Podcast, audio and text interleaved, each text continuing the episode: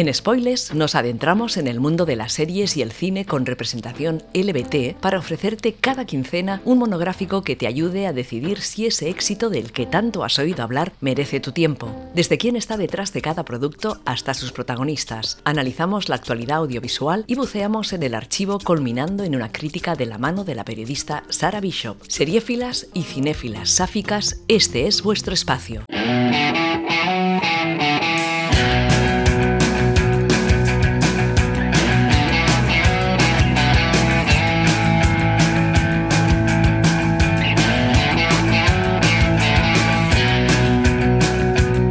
Hola y bienvenidas una semana más a Spoilers, donde analizamos series de televisión y películas con interés LBT.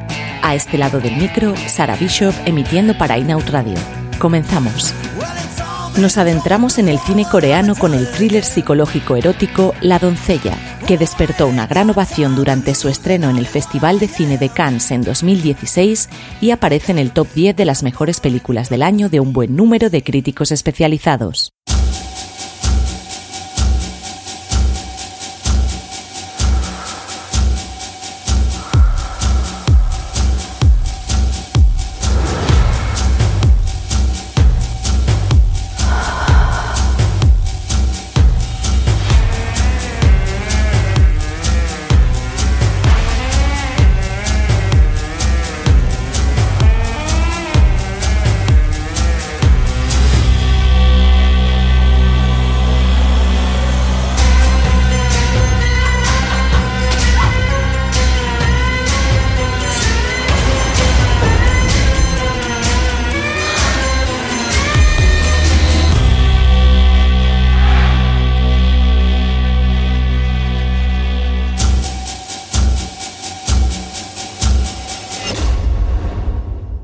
La película, ambientada en la Corea de los años 30 durante la colonización japonesa, sigue los pasos de Suki, una joven de clase baja que será contratada como criada de una rica mujer japonesa, Hideko, que vive recluida en una gran mansión bajo la influencia de un tirano. Con la ayuda de un estafador que se hará pasar por un conde, Suki pondrá en jaque el futuro de la alta dama a través de un elaborado fraude para despojarla de su riqueza. La historia primaria sobre la que se entreteje la doncella es la novela Falsa Identidad, de la prolífica autora de literatura lésbica Sarah Waters. Esta adaptación, donde apenas cambian el tono y los escenarios, es obra del director surcoreano Park Chan-wook, uno de los más aclamados cineastas de su país natal y al que conocemos por las películas que integran la trilogía de la venganza, Thirst o la hollywoodiense Stoker. Para la fotografía, uno de los aspectos más valorados de la cinta ha contado con Chung Chung Hong, quien ya había trabajado con el director en las películas citadas, además de colaborar en algunos proyectos más mainstream como Zombieland, Mata y Remata o la futura adaptación cinematográfica del videojuego Uncharted, que se estrenará el próximo año 2022. La composición de la banda sonora tampoco sale de Corea del Sur ni del círculo más íntimo de Park, que se la encargó al muy experimentado Jo Jeong-guk, a quien no se le conoce ningún trabajo en la industria occidental. Tiene tres edificios. El ala de estilo occidental, obra de un arquitecto inglés, y el ala japonesa forman la casa principal. Ni siquiera en Japón hay casas que combinen los dos estilos. El señor admira mucho Japón e Inglaterra. Luego está el anexo que el señor convirtió en biblioteca. Y luego la zona de los sirvientes. Como doncella de la señora, no dormirás aquí.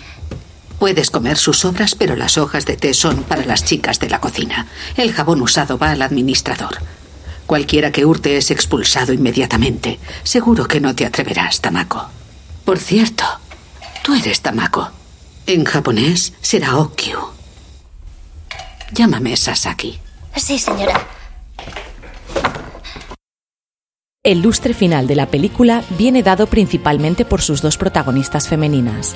Sorprende la debutante Kim Tae-ri, quien interpreta a Suki y fue elegida por el propio director entre más de 1.500 aspirantes que audicionaron para el papel. Antes de dar la campanada en La doncella, había trabajado como modelo para anuncios de televisión y en contadas producciones teatrales. Por otra parte, la seleccionada para interpretar a Lady Hideko fue Kim Min-hee, con una carrera que despegó en series coreanas de televisión allá por el año 99 y cuyo rostro podemos reconocer de películas que sí han llegado a Europa como En la playa sola de noche o El hotel a orillas del río. En el reparto masculino de La doncella destaca Jung Woo-ha, quien también hace sus pinitos como director, productor y guionista, todo ello sin salir del cine coreano. Y después de toda esta amalgama de nombres impronunciables, pasamos a la crítica. Señorita, cálmese. ¿Está usted bien?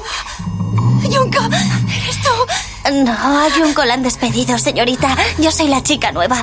Parece que ha tenido una pesadilla. Deprisa. Ve hacia esa ventana de allí. Verás un gran cerezo. Mi tía se volvió loca y se colgó allí. A veces en las noches sin luna, el fantasma de mi tía cuelga de esa rama. Cuando el drama sabe dotarse de una dirección artística magistral, es difícil que el producto resultante no sea bueno. La doncella tiene sin duda esta combinación ganadora, entre otras muchas virtudes que le han hecho merecedora del aplauso de crítica y público, dos sectores que no siempre se ponen de acuerdo. Y es que no es fácil contentar a todo el mundo, pero cuando una película entretiene y además está maravillosamente rodada, solo cabe quitarse el sombrero y disfrutar. Reconozco que soy una ávida lectora de Sarah Waters. He leído cuanto se ha publicado de su pluma en castellano y admiro su capacidad para crear novelas retorcidas y oscuras con personajes complejos. También había visto en su día la muy inglesa adaptación de esta misma novela a cargo de la BBC, una miniserie de dos capítulos creada con mucho mimo que me pareció una adaptación hiperfiel a la visión primaria de la autora. Por eso, cuando me enfrenté a la doncella, ya tenía un buen número de expectativas exigentes, muchas de ellas intentando encontrar el fallo que me diese la razón al pensar en lo innecesario de adaptar, una vez más, el mismo libro, más aún cuando ya se había hecho de manera tan brillante. Pero me equivocaba. Me equivoqué muchísimo. Una de las cosas más difíciles de lograr en casi cualquier producción audiovisual es el tono, una cohesión entre los factores que sea coherente y creíble, algo intangible pero sin el cual las películas pierden lustre y a menudo su propio norte. En La doncella, la ambientación está tan cuidada que realmente nos sitúa en la Corea ocupada de los años 30. Los escenarios testifican este choque cultural, desde la pobreza del hogar de Suki hasta la suntuosidad hortera de la mansión del excéntrico Kuzuki, que combina la simplicidad japonesa con el hiperbólico barroco europeo. El director ha querido ceñirse también a la estructura de la novela, dividiendo la película en tres partes que funcionan como pequeños capítulos. El primero nos cuenta la perspectiva de Suki, recién llegada a la mansión. El segundo narra la visión de Hideko y el tercero vuelve a la sirvienta para contarnos el desenlace. Aquí, para evitar los destripes, solo hablaremos de la primera parte. El cabrón construye una mansión, la llena de libros y antigüedades. Invita a coleccionistas japoneses a su biblioteca. Hace lecturas de libros raros y acude a subastas. Adora los libros y los cuadros como a su propia vida, pero solo puede deshacerse de unos pocos. ¿Qué se puede hacer cuando estás obligado a vender y no quieres? Buscar otra solución. Vende falsificaciones y busca a un especialista para crearlas. A diferencia de él, este especialista es un auténtico japonés de cuna noble. El conde Fujiwara de Nagoya. Así que, ¿quién es esta? La esposa, su esposa japonesa. Y tú la seducirás. ¿Es bonita? La esposa del japonés murió hace años. Y no tuvieron hijos. Pero la hija de la hermana de la esposa muerta se encarga de todas las lecturas. ¿Es guapa? Sí, es huérfana. Su padre era rico. Pronto se enamorará de mí y nos fugaremos a Japón. Después de casarnos allí y de heredar su fortuna, haré que la declaren loca y la encerraré en un manicomio. Muy bien. Los personajes que dan vida al relato son pretendidamente caricaturescos, lo que encaja perfectamente con el tono oriental de la cinta. Suki es, o parece, una pícara de buen corazón. Hideko es una dama atormentada e inocente. Su tío Kuzuki es un tirano excéntrico y el conde Fujiwara es un galán estafador de tres al cuarto. Las relaciones que se desarrollan entre ellos son genuinas y creíbles y a medida que la historia va avanzando, el espectador irá atando todos los cabos como en cualquier buen thriller que se precie. La química que desarrollan las dos protagonistas funciona con la precisión de la mejor maquinaria alemana. Suki comienza a sentir algo por Hideko, lo que le dificultará enormemente mantener en pie la picaresca acordada con el conde. Y Hideko parece corresponderla, pero la idea de escapar de su propia prisión, aunque sea colgada del oportuno galán, es demasiado atractiva para dejarla pasar. Que nos gusta un amor imposible, sobre todo cuando se cuenta con tanta naturalidad y frescura, apoyándose también en escenas de alta carga erótica como la que tiene lugar en la bañera. Otro de los puntos fuertes de la doncella reside en su capacidad de hacernos seguir la historia ya no solo con los diálogos o la propia imagen, sino con las expresiones faciales de los personajes. Podemos leer la frustración y la duda en el rostro de Suki, la agonía en la cara de Hideko y las turbias intenciones de Fujiwara en cada plano. Planos que además han sido cuidados al detalle, haciendo que muchas veces parezca que estamos viendo una pintura en movimiento. Y hay que destacar la elogiable labor del director al lograr darle a la película una perspectiva tan femenina siendo él un hombre. Park declaraba para la prensa que poner a una mujer en el centro de una historia la enriquece y la hace más sofisticada. Para esta visión tan poco frecuente, dice haberse apoyado en el constante diálogo con su mujer y su hija, quienes le han ayudado a ver el mundo a través de sus ojos. Y ahora, apretad fuerte vuestro omamori y prended el incienso, porque vamos a entrar en la zona spoiler. ¿Qué quieren los hombres? ¿Perdón? Después de casarme, cuando llegue el momento de ir a la cama. Dime, ¿cómo voy a saberlo? Yo solo soy una chiquilla, sin madre, ni nadie que...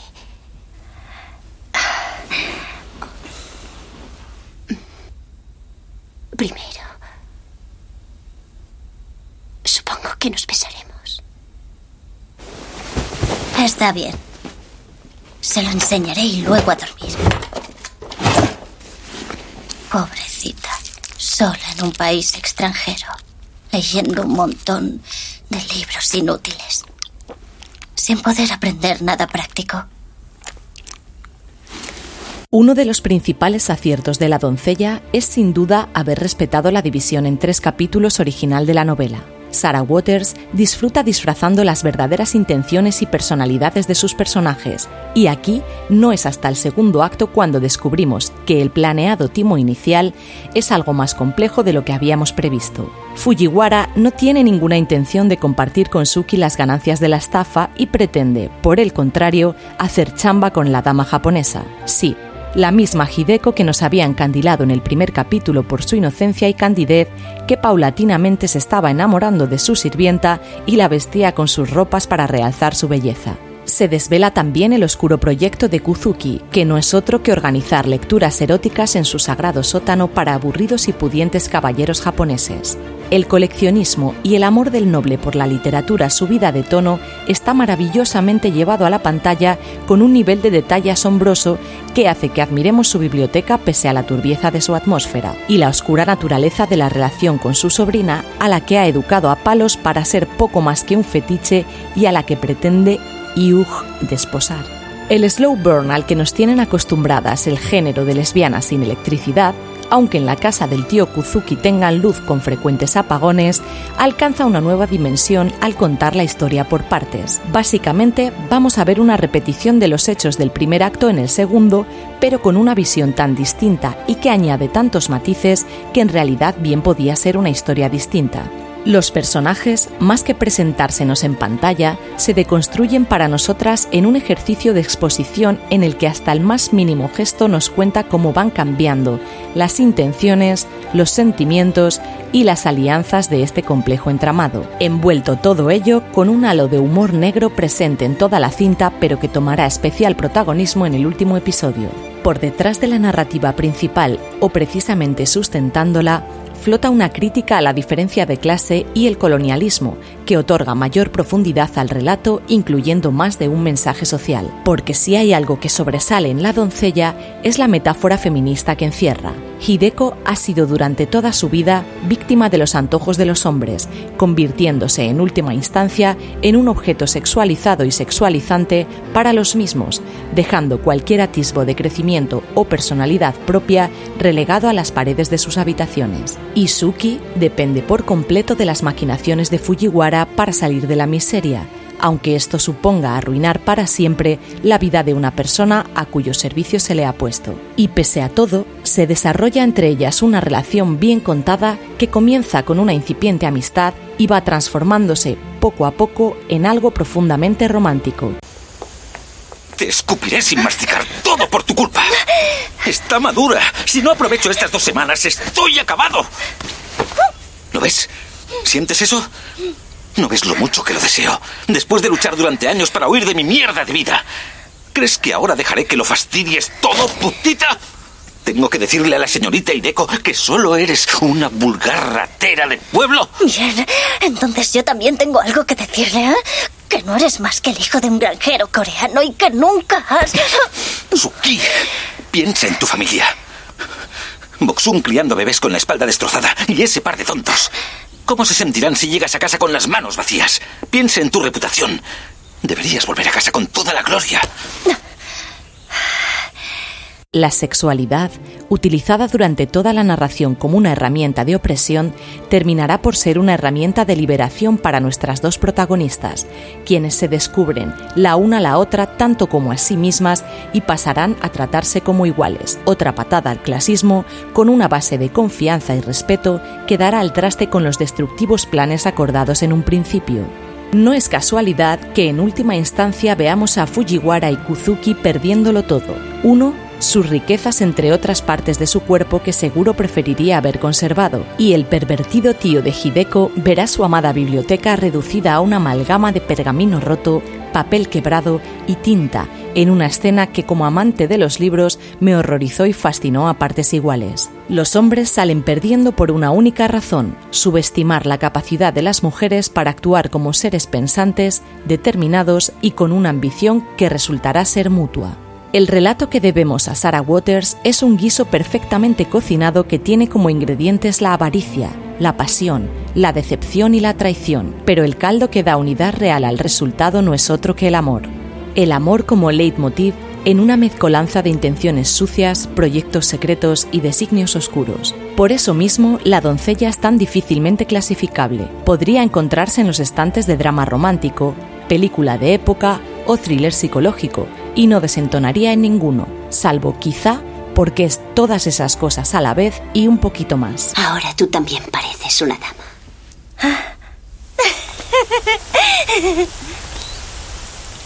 Dime, ¿cómo murió tu madre? Dijo que tuvo suerte de tenerte antes de morir. Que no se arrepentía de nada. ¿Es este el compañerismo del que hablan los libros?